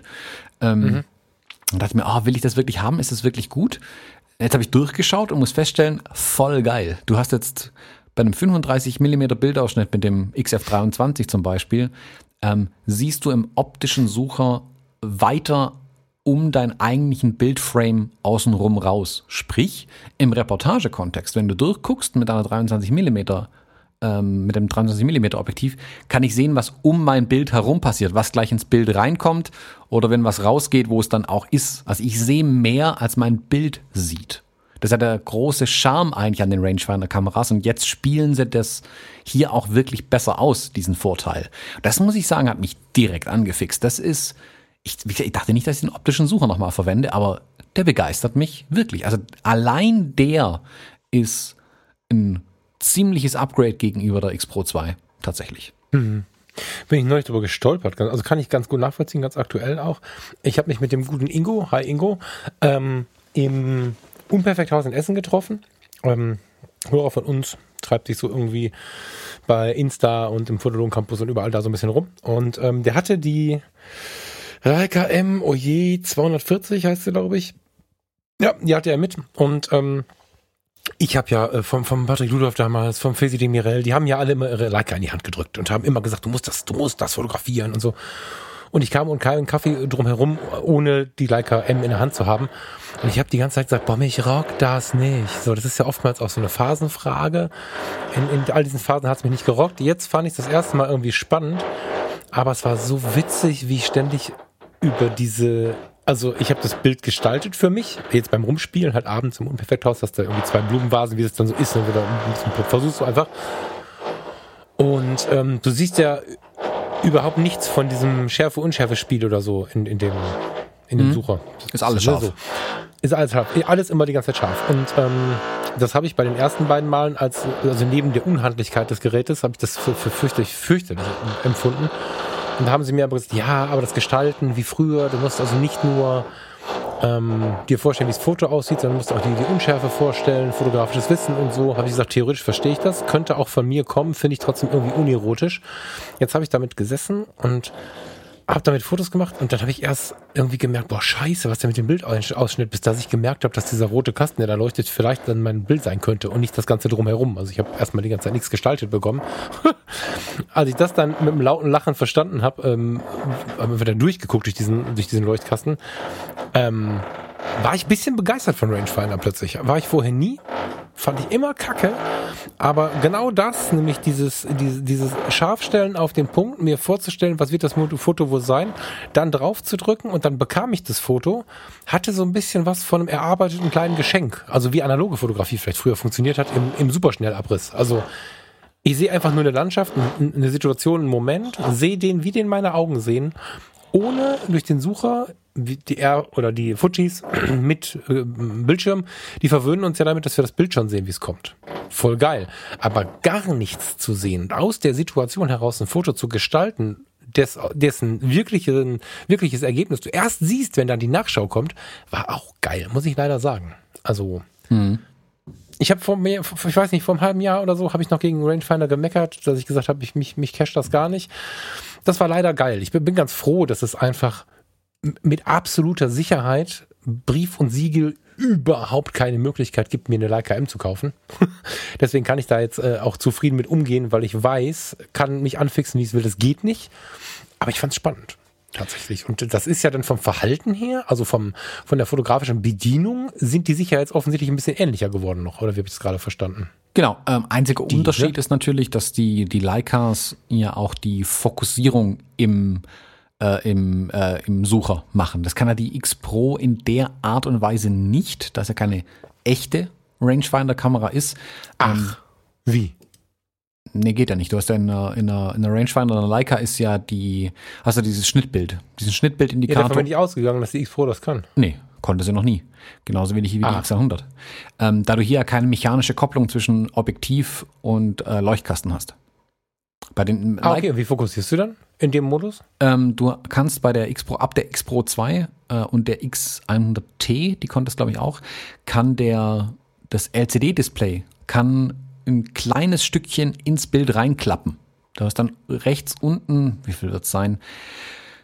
15% vom Bildausschnitt verlierst du quasi für einen äh, kleinen, kleinen Mini-LCD-Bildschirm, der eine 100% Ansicht der Bildmitte oder der, der, deines Fokusausschnitts zeigt.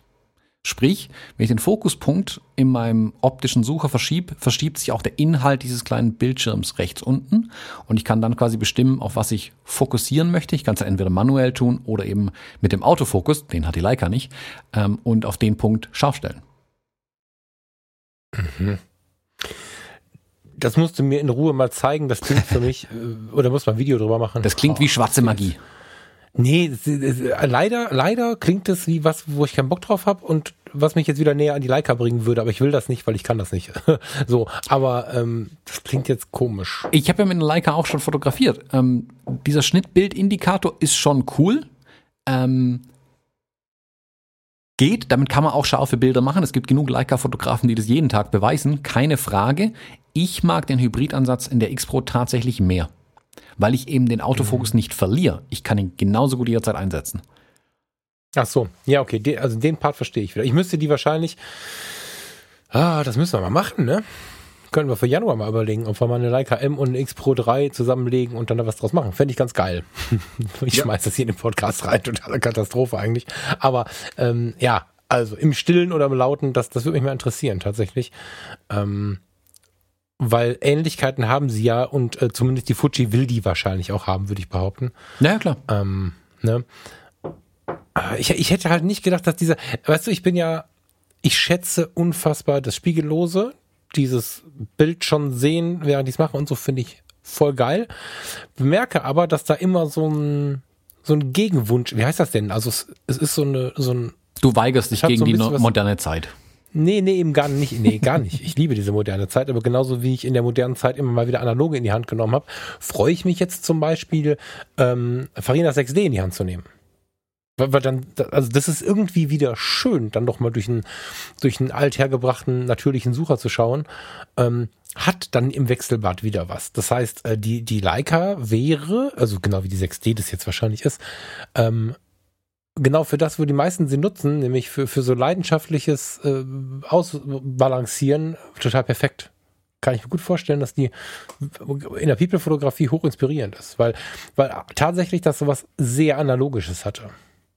So, so, du musst gestalten, du weißt, was du gerade mit dem Bild machst, siehst aber nicht, was du mit dem Bild machst. Also du hast die Blende 2 eingestellt, 50 Millimeter, drehst da einen Schärfepunkt hin und am Ende siehst du ein, siehst du ein Bild, wo, wo, wo ein Schnittbild irgendwie ge- getroffen hat und irgendwie ist das Bild die scharfe Realität von dem, was du da siehst. Und dann drückst du da drauf und dann bekommst du das Foto mit allen Unschärfen, wie du sie halt eingestellt hast. Das finde ich total spannend. Das ist halt irgendwie back to the roots so. Ich finde da, also ich habe überhaupt keinen Bedarf mehr, eine Spiegelreflexkamera in die Hand zu nehmen, eine digitale. Ähm, bei den analogen nehme ich es in Kauf, dass es so ist, dass ich eben oben einfach nur durchgucken kann und sehe, was das Objektiv sieht. Und das dann okay, also wenn ich jetzt mit meiner AI1 oder meiner Hasselblatt fotografiere. Ähm, ich habe ja kürzlich mal eine, eine 5D Mark IV in der Hand gehabt. Das fand ich einfach nur gruselig, mit dem Ding zu arbeiten.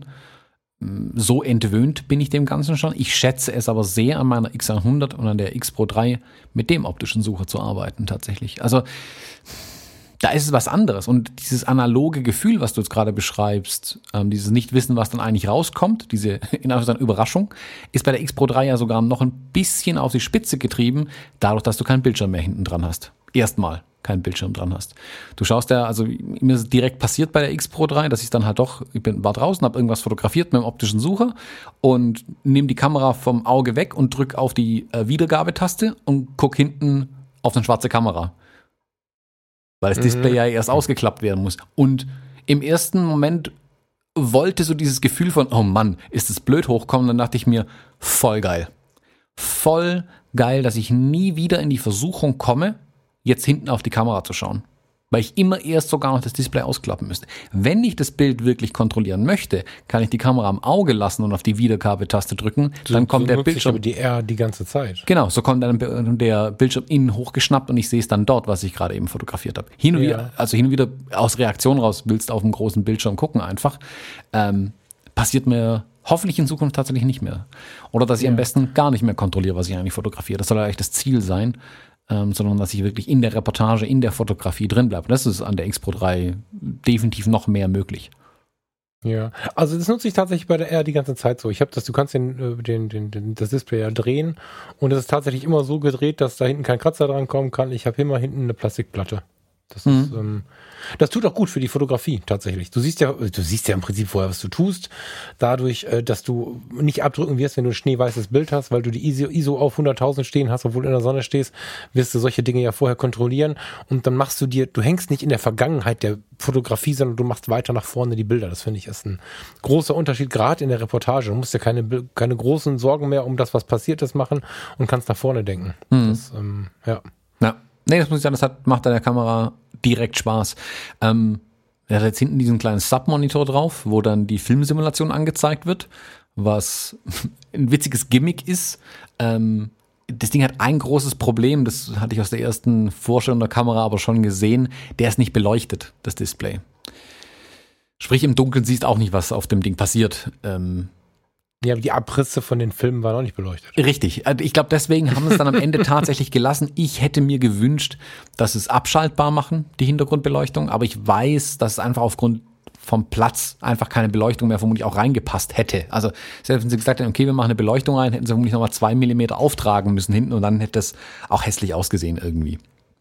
Von daher verstehe ich, warum es so ist. Ist ein bisschen schade. Auch super wünschenswert wäre gewesen, dem Ding ein Touch-Interface zu verpassen. Und zwar ein reines Gesten-Interface. Also ich will nichts sehen auf dem Display, aber mit den Gesten, die ich auf sonst auf dem Display habe, also das heißt Cursor verschieben, äh, also den, den Autofokuspunkt verschieben. Ähm, und bei der XT3 kann man auch mit den Gesten hinten vier Funktionen abrufen. Also wenn ich den Daumen nach oben schiebe, nach unten, links oder rechts, ruft er quasi Sonderfunktionen auf. So kann ich zum Beispiel jederzeit das RGB-Histogramm einblenden äh, oder solche Geschichten irgendwie machen. Also wenn man sowas braucht. Das wäre cool gewesen. Ich, man muss es ja nicht benutzen. Hat es leider natürlich nicht. Ähm, das wäre so mein tatsächlich Verbesserungsvorschlag gewesen. Aber auch da, die, die, das Touch, die Elektronik, um das Ding touchfähig zu machen, wäre auch wieder dick aufgetragen, wäre so einen Zentimeter am Ende hinten rausgebeult und dann hätte es mir die Nase verbogen und das wäre auch nicht cool gewesen. Was mich aber an der Kamera wirklich, wirklich, wirklich umgehauen hat und das konnte ich vorher nicht wirklich einschätzen, mir nicht vorstellen und dachte nicht, dass es tatsächlich funktioniert ist, der Autofokus im Dunkeln. Du kannst mit dem Ding im dunklen Wohnzimmer bei Mondlicht draußen, bei Halbmond arbeiten und scharf stellen. Und das Ding trifft den Fokus in dunklen Räumen. Mhm. Ähm, um sechs äh, Blenden scheinbar unter der XT3.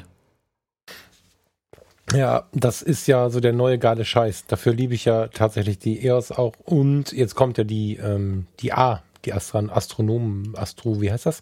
Also die Version, die, soll nochmal eine Spur besser sein. Finde ich voll geil. Hab ich, ich bin gespannt, wenn ich die ähm, X Pro äh, 3 ist es jetzt, ne? Genau. Dann bei dir das erste Mal in die Finger bekomme, weil das sind so, so, so, das sind auch so Features, die ich wirklich schätzen kann, wo ich wirklich auch nicht sage, irgendwie, das äh, wäre jetzt nicht nötig gewesen oder so. weil Das finde ich faszinierend, weil es ist so ein, so ein, so ein ewiges Problem gewesen, dass wenn es dunkel wurde, du unter Umständen sogar noch sehen konntest, was passiert. Du wusstest, was du fotografieren wolltest. Die ISO und das, und der Sensor hätten es hinbekommen, aber kriegst es halt nicht scharf. Genau. Ja. Weil manuell fokussieren, total Dunkelheit kannst du halt auch knicken. Und das ist nochmal ein Sprung, der jetzt richtig gut ist dieser Tage, finde ich. Und da fangen ja jetzt einige Hersteller mit an, das auf die Reihe zu kriegen. Voll geil. Ja, also das ist, muss ich wirklich sagen, das äh, hat mich völlig weggehauen. Das, allein das könnte ein Grund sein, ähm, warum ich die XT3 vielleicht wirklich nur als Videokamera behalten werde oder fürs Studio oder so, aber nicht die Hauptreportagekamera sein wird für die Hochzeiten. Hätte ich übrigens jetzt gar nicht erwartet bei der Fuji, finde ich voll gut. Also das war jetzt ein Punkt, den hätte ich nicht erwartet. Dass, Mhm. das, dass, das, dass das so eine, in, der, in der Restlichtleistung so geil wird. Mhm. Ja, das ist wirklich, wirklich gut. Was ich noch nicht testen konnte, ist der Augenautofokus. Der soll ja auch nochmal ein, eine Ecke besser sein. Ähm, Wobei der bei Ja, da der, kriegen sie gerade alle Stress wegen Sony, ne? Weil Sony da einfach so abräumt, wenn du Augenautofokus, dass sie jetzt alle meinen, sie müssten da irgendwie Vollgas geben. das ist auch ganz geil. Also wenn das funktioniert, das Ja, ist richtig, richtig cool. Ich, ähm, ich habe jetzt mit ein paar Sony-Fotografen auch gesprochen. Witzigerweise habe ich die Rückmeldung von ein paar bekommen, ähm, dass der kontinuierliche Autofokus bei der Sony richtig, richtig hammer, hammer gut ist. Der ähm, Einmalfokus, manche aber sagen, dass der bei der Fuji besser wäre. Was mich völlig begeistert hat. Also, dass, wenn du äh, einfach nur einmal auf den Fokus drückst, dass dann die Fuji oftmals besser trifft als eine Sony. Kann ich überhaupt nicht nachvollziehen. Ich habe die Information, wie gesagt, mal mit dem Sony-Fotografen, ähm, der mit beiden Systemen fotografiert. Das fand ich irritierend, ähm, weil ich nicht genau weiß, warum das so sein kann. Äh, und ich habe ja die, die Alpha, die A9 äh, schon mal ganz kurz benutzt. Ähm, im Prinzip, du drückst auf den Fokuspunkt und vorne können Menschen tanzen, tun und machen, was sie wollen. Das Ding bleibt auf dem Auge festgenagelt, der Fokus. Das ist unfassbar, wie gut das ist, wirklich. Also, Ja, das kann ich auch nicht verstehen. das Äh, grenzt gut, an Magie. Jetzt, jetzt kommst du aber auch von Canon und das ist ja einfach ein leidiges Thema von Canon. Also ich weiß noch genau, dass ich irgendwann, als ich äh, sehr auf, auf Nature, Wildlife und so war, habe ich mir die 7D damals gekauft, weil die ja das, das, das, der geile Scheiß zum Thema Autofokus sein sollte. Die war jetzt nicht schlecht und war damals, glaube ich, sogar die beste. Aber der geile Scheiß, also ich habe das kaum verwendet. Also ich hatte quasi keine Lust auf wild fliegende Falken. Die habe ich eigentlich fotografiert, wenn die auf mich zugeflogen sind, weil das konnte eh nichts geben. So, das hat eh nicht funktioniert. Und ähm, jetzt haben wir ja ähm, äh, beim Steffen schon gesehen, als wir bei ihm waren, dass das, das war ja noch die erste Alpha 9, glaube ich, ne? War es schon die 9? Ich glaube, es war schon die 9 dass das faszinierend gut funktioniert hat. Und jetzt fangen die anderen Marken ja auch noch an. Also Fuji ist dabei, jetzt weiß nicht, ob du das verfolgt hast. Der ähm, Patrick Ludolf hatte jetzt dieser Tage ein Video, hast du das mitbekommen mit der Leica? Hm, nee, mit der SL2? Ja, der hat die SL2 ja irgendwie ähm, ähm, getestet oder für sich zumindest mal so ein bisschen angeschaut und darüber gesprochen, was er für Erfahrungen damit gemacht hat. Und hat dann aber die SL2, äh, also er hat da äh, festgestellt, der Autofokus kann nix. Mal so ein bisschen platt daher gesprochen. Und daraufhin hat sich Leica bei ihm gemeldet, was ich ziemlich cool finde, und haben ihm ein, äh, ein ja, Workshop-Coach von der Leica Akademie geschickt. Und dann haben sie nochmal ein Video zusammen gemacht und dann sind sie zusammen fotografieren gegangen. Und dann hat er gesagt, na, vielleicht ist es eine Einstellungssache und so. Fand ich irgendwie ganz cool. Da gab es dann ein weiteres Video drüber ähm, bei ihm auf dem Kanal, wo sie sich dann damit beschäftigen. Und da war es dann so mit den richtigen Einstellungen, dass die Leute auch echt so auf sie zurasen und wegflitzen konnten und der Fokus von der SL2 jetzt in dem Fall dann klebt auf dem Motiv, auf dem Auge, auf dem Gesicht, was auch immer mal einstellt.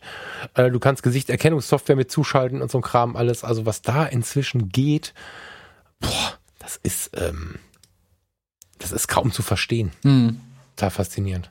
Ja, das ist auch das, wo ähm, für viele Fotografen auch wirklich die Party spielt. Also wenn du sowas brauchst tatsächlich, dann ist es natürlich ein Feature, das so unfassbar gut ist. Also ich verstehe dann auch, wenn du dich da mal an sowas gewöhnt hast, dass du dir nicht mehr vorstellen kannst, von dem wegzugehen irgendwie.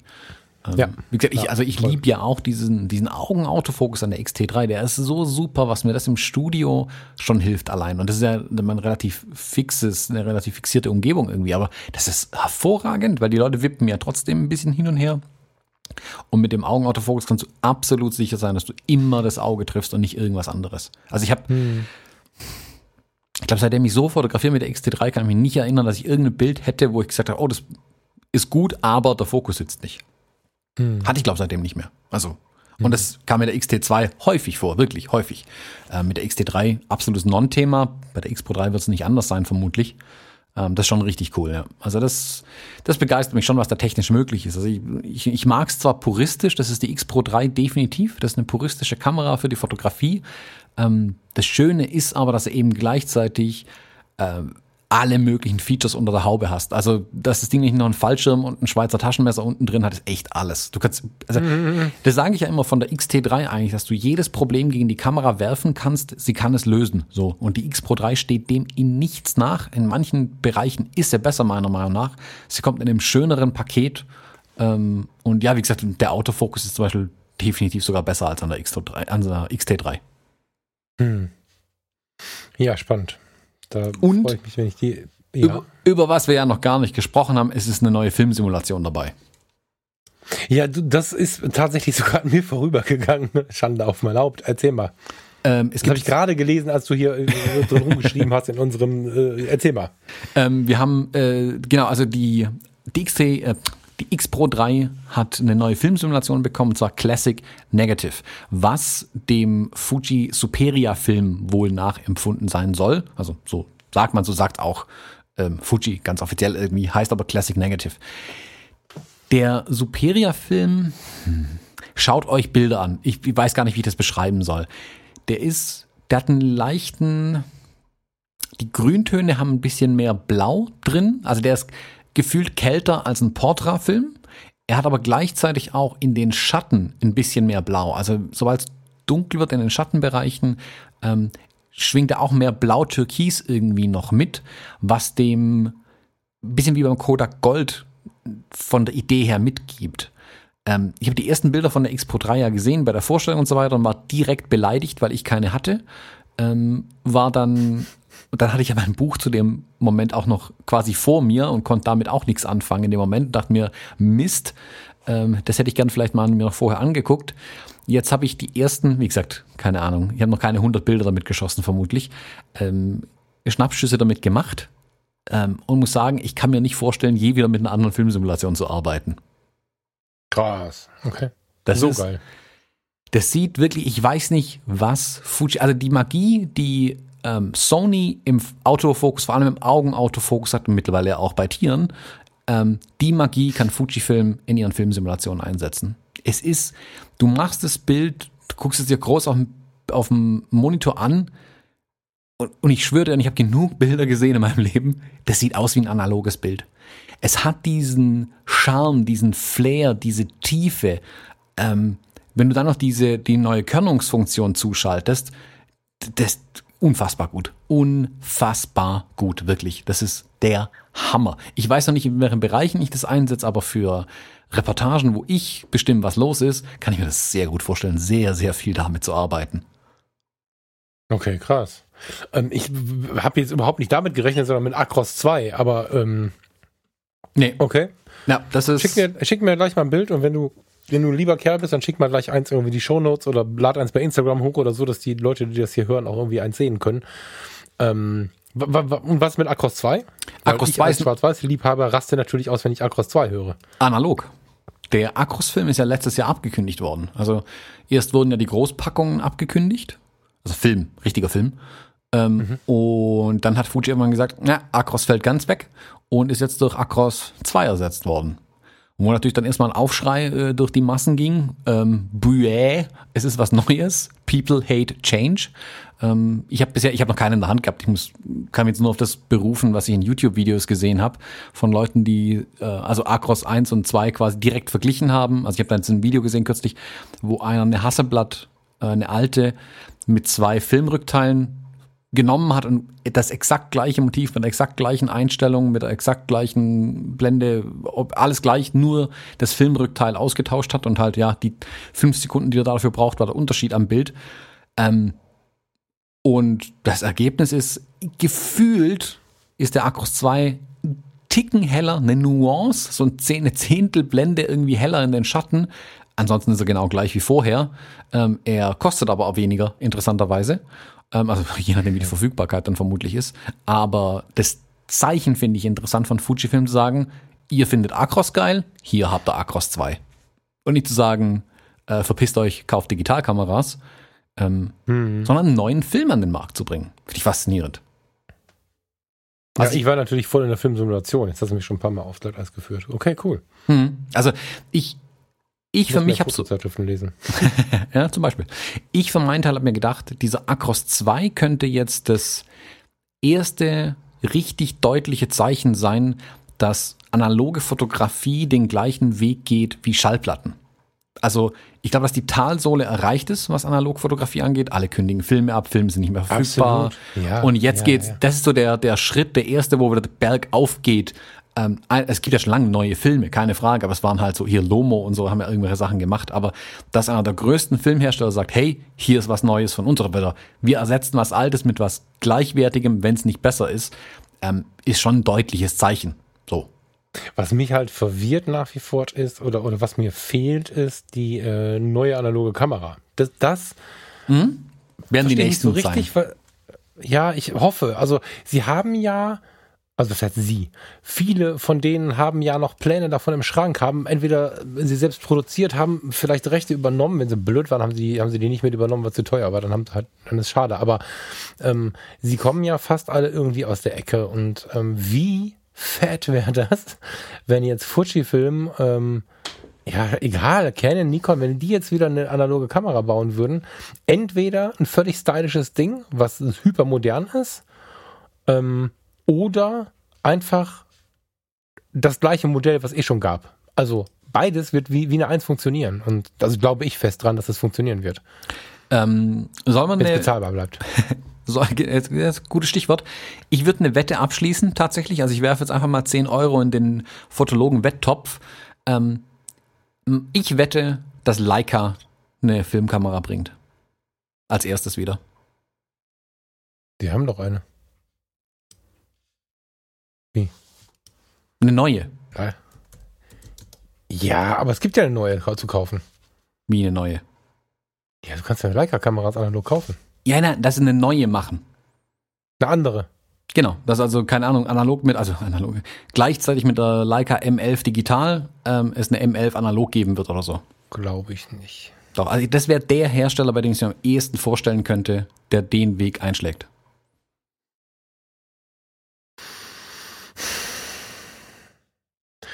Warte mal eben.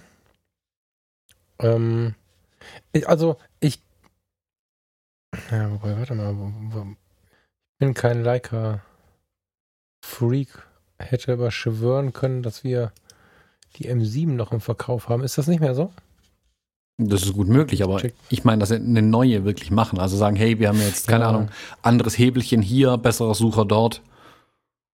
Mir ist gerade ähm, hart unangenehm, das nicht mit absoluter Sicherheit sagen zu können. Deswegen klicke ich hier gerade mal parallel rum.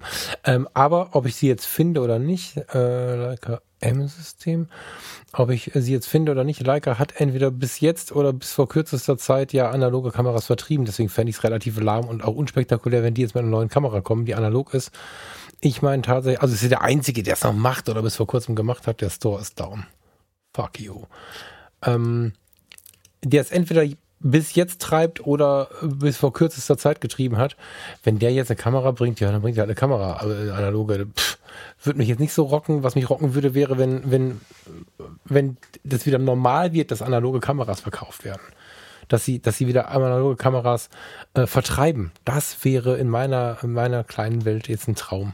Wer sie? Bitte? Wen meinst du mit, dass sie wieder analoge Kameras vertreiben? Also die M7 gibt es bei Leica nach wie vor. Das ist schon so. Ja, wie, ja, das meine ich auch, aber ich finde sie gerade nicht. Warum darum das gerade so ist, das verstehe ich gerade nicht. Ich, ja, wollen wir nicht weiter die Leica-Freunde irgendwie auf die, auf die Palme bringen, weil da bin ich jetzt gerade echt unsicher, weil eigentlich bin ich mir sicher, dass es sie gibt, aber. Die gibt's, ich weiß es. Also, okay, ich habe sie gerade im Shop nicht mehr verfügbar, nicht mehr sichtbar. Okay, scheißegal. Ähm, wenn Nikon, Canon, Fuji, all die, mit denen man nicht mehr rechnet, jetzt mal wieder ganz normale analoge Kameras bauen. Nicht fünf Reihen, die werden nicht verkauft werden, aber eine. Und vielleicht nicht wie bei Leica eine für 5000 Euro, sondern eine äh, ne, ne analoge Kamera für 400 Euro oder so. Oder für 300 mhm, Euro. Mhm. So ein Ding, was die Leute sich kaufen können. Hammer. Muss gar, ich glaube nicht mal mehr, dass da viel drin sein müsste, weil die Leute, die jetzt den, den analogen Film kaufen, wollen ja vielleicht gar nicht die Perfektion. Ja, die, die brauchen keinen 18.000 Phasen, was auch immer was. Die, die wollen wie früher fotografieren. Und ähm, ich kann mir vorstellen, ich bin gespannt. Also ich glaube, dass es eben den gleichen Liebhaberweg einschlagen wird wie die Schallplatten auch. Und du ähm, findest keinen, äh, vermutlich findest mittlerweile auch Schallplattenspieler für 20 Euro oder so, aber ähm, ja klar. Das geht Darauf, eher in den, ja. also die ersten werden nicht die sein, die das Ding für billig Geld rauskloppen. Ähm, ich glaube eher, dass die, wenn das jemand macht, dann positionieren sie es ganz klar im Liebhabermarkt, wo wirklich Geld da ist. Also warum nicht viel Geld verlangen? Punkt.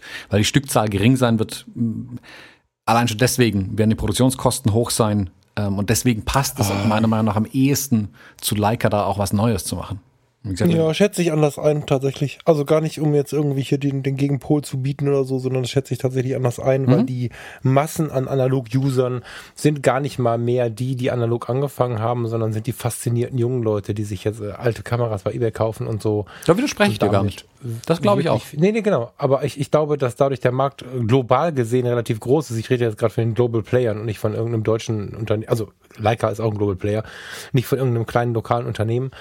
Und ich glaube, wenn, ähm, wenn Fuji oder Sony oder äh, ja, Sony ist jetzt der einzige, der vielleicht nicht so richtig passt, aber äh, äh, Canon, Nikon, wenn die jetzt eine analoge raushauen, die auch noch bezahlbar ist, geht die wahrscheinlich, also würde ich vermuten, dass die weggeht wie geschnitten Brot. Das wären, glaube ich, nicht mal mehr kleine Stückzahlen. Ja, im Verhältnis schon. Also, äh, du musst ja rechnen, selbst wenn heute Digitalkameras bringen, sind die Stückzahlen ja schon völlig im Keller. Gegenüber dem, wo wir mal vor zehn Jahren waren. Ähm, Deswegen, hm. also bei Canon, Nikon und Sony und Fuji rechne ich gar nicht mit einer analogen, muss ich ehrlich Ja, warte zugeben. mal. Also das war genau das, was ich gerade meinte. Also Fuji wäre der erste, wo ich so völlig aus dem, aus dem, aus dem Nichts raus könnte ich es mir noch vorstellen. Da wäre ich am geringsten äh, weniger überrascht. Sony gar nicht, das ist ja überhaupt nicht deren Thema. Und ich glaube, Canon und Ja, Nikon Sony haben. muss halt auf die alten Minolta-Kisten zugreifen. Wenn sie die mitgekauft haben, als sie den Ja. Scheiß übernommen haben, ist ja gut, aber weiß ich nicht. Du siehst ja, die Ausrichtung der Firma geht in eine ganz andere Richtung. Äh, Canon, Canon und Nikon haben genug andere Probleme im Moment. Ähm, Ja. Die müssen jetzt erstmal die digitalen Spiegellosen irgendwie auf die Kette kriegen. Ähm, da sind die ja noch mittendrin. Deswegen glaube ich da nicht. Also ich könnte mir das bei Hasselblatt irgendwie vorstellen. Die machen ja auch gern mal wilde Sachen. Ähm, oder eben bei Leica. Oder, das- wäre natürlich die andere Möglichkeit, dass tatsächlich halt ähm, chinesische Hersteller auf den Markt aufspringen. Das wäre auch durchaus denkbar, dass da jemand hergeht und sagt, hey, ihr wollt analog, hier habt ihr analog. Wir hatten ja schon ein paar Anflüge, aber die sind halt alle nichts geworden. Ne? Ja, das war halt alles irgendwie, ja, ein bisschen kramig. Ähm, aber eine richtig, eine schöne, gut gemachte, solide, ähm, analoge, neue analoge Kamera. Das wäre eine feine Sache. Ja, voll. Ja, bin ich bei dir. Ähm, da wir in der letzten Woche so dermaßen hart übertrieben haben und schon wieder bei einer Stunde 15 sind, möchte ich jetzt dafür Werbung machen, zu gehen. Jetzt, wo das Gehämmer und Gesäge aufgehört hat bei dir. Ja, boah, vielleicht bin ich deswegen auch so müde, kann sein, keine Ahnung. Aber es geht gleich weiter, ich verspreche dir das. Hast du noch irgendwas auf unserem Listchen, was dir wichtig ist? Dann lass uns das noch eben packen. Ich will jetzt nicht einfach auflegen. Äh, nö, ich glaube, wir haben äh, tatsächlich mal ein bisschen was abarbeiten können jetzt endlich. Äh, jetzt können wir mal ein bisschen was streichen und dann äh, nächste Woche wieder mit neuen spannenden Themen äh, weitermachen, die nicht äh, ein Jahr alt sind.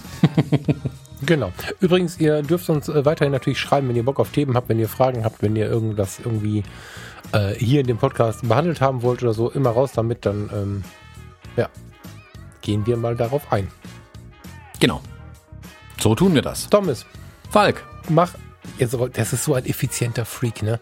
Wir haben ja so eine Online-Liste, wo der ganze, wo einfach so ein paar Ideen stehen, ne? So Sachen, über die wir äh, miteinander sprechen wollten. Und manchmal ist es ja so, kennst du vielleicht auch, willst mit irgendwem irgendwas besprechen, hast du nachher die Hälfte vergessen. Jetzt haben wir so eine Liste. Ich habe noch nicht ein schönes Wochenende gewünscht, da fängt ja schon an, die Liste aufzuräumen. Ja. Junge, Junge, Junge. Ordnung, Sauberkeit, Disziplin. Jetzt brauche ich eine Pause. Lieber Thomas, schönes Wochenende, danke fürs Zuhören. Ebenso. Bis nächste Woche. Bis dann. Achso, ah, stopp, stopp, stopp, stopp, stopp. Stopp. Schö schöne Weihnachten. Ah, schöne Weihnachten, Falk. Ciao.